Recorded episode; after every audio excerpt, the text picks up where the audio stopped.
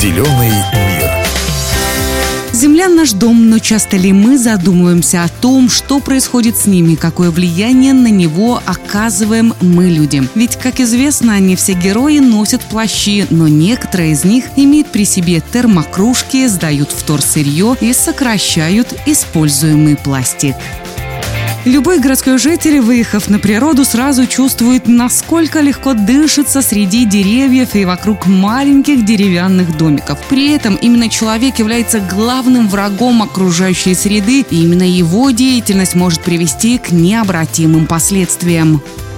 Мы уже привыкли пользоваться всеми благами цивилизации. Нам нужен интернет, стабильная подача воды и электроэнергии и возможность купить себе множество различных товаров в одном из ближайших магазинов. А это означает постоянную работу промышленных предприятий, добычу полезных ископаемых, вырубку лесов и огромное количество неразлагающегося мусора, который мы после себя оставляем.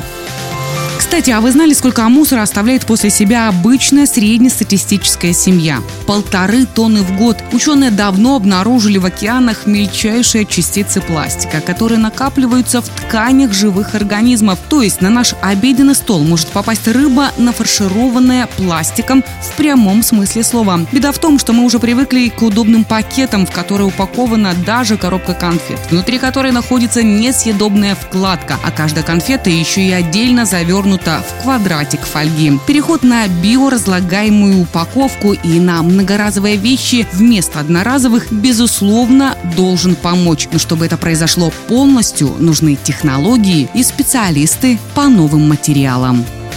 На этом у меня все. С вами была Наталья Юнош-Михайлик. Давайте вместе беречь наш зеленый мир. Зеленый мир.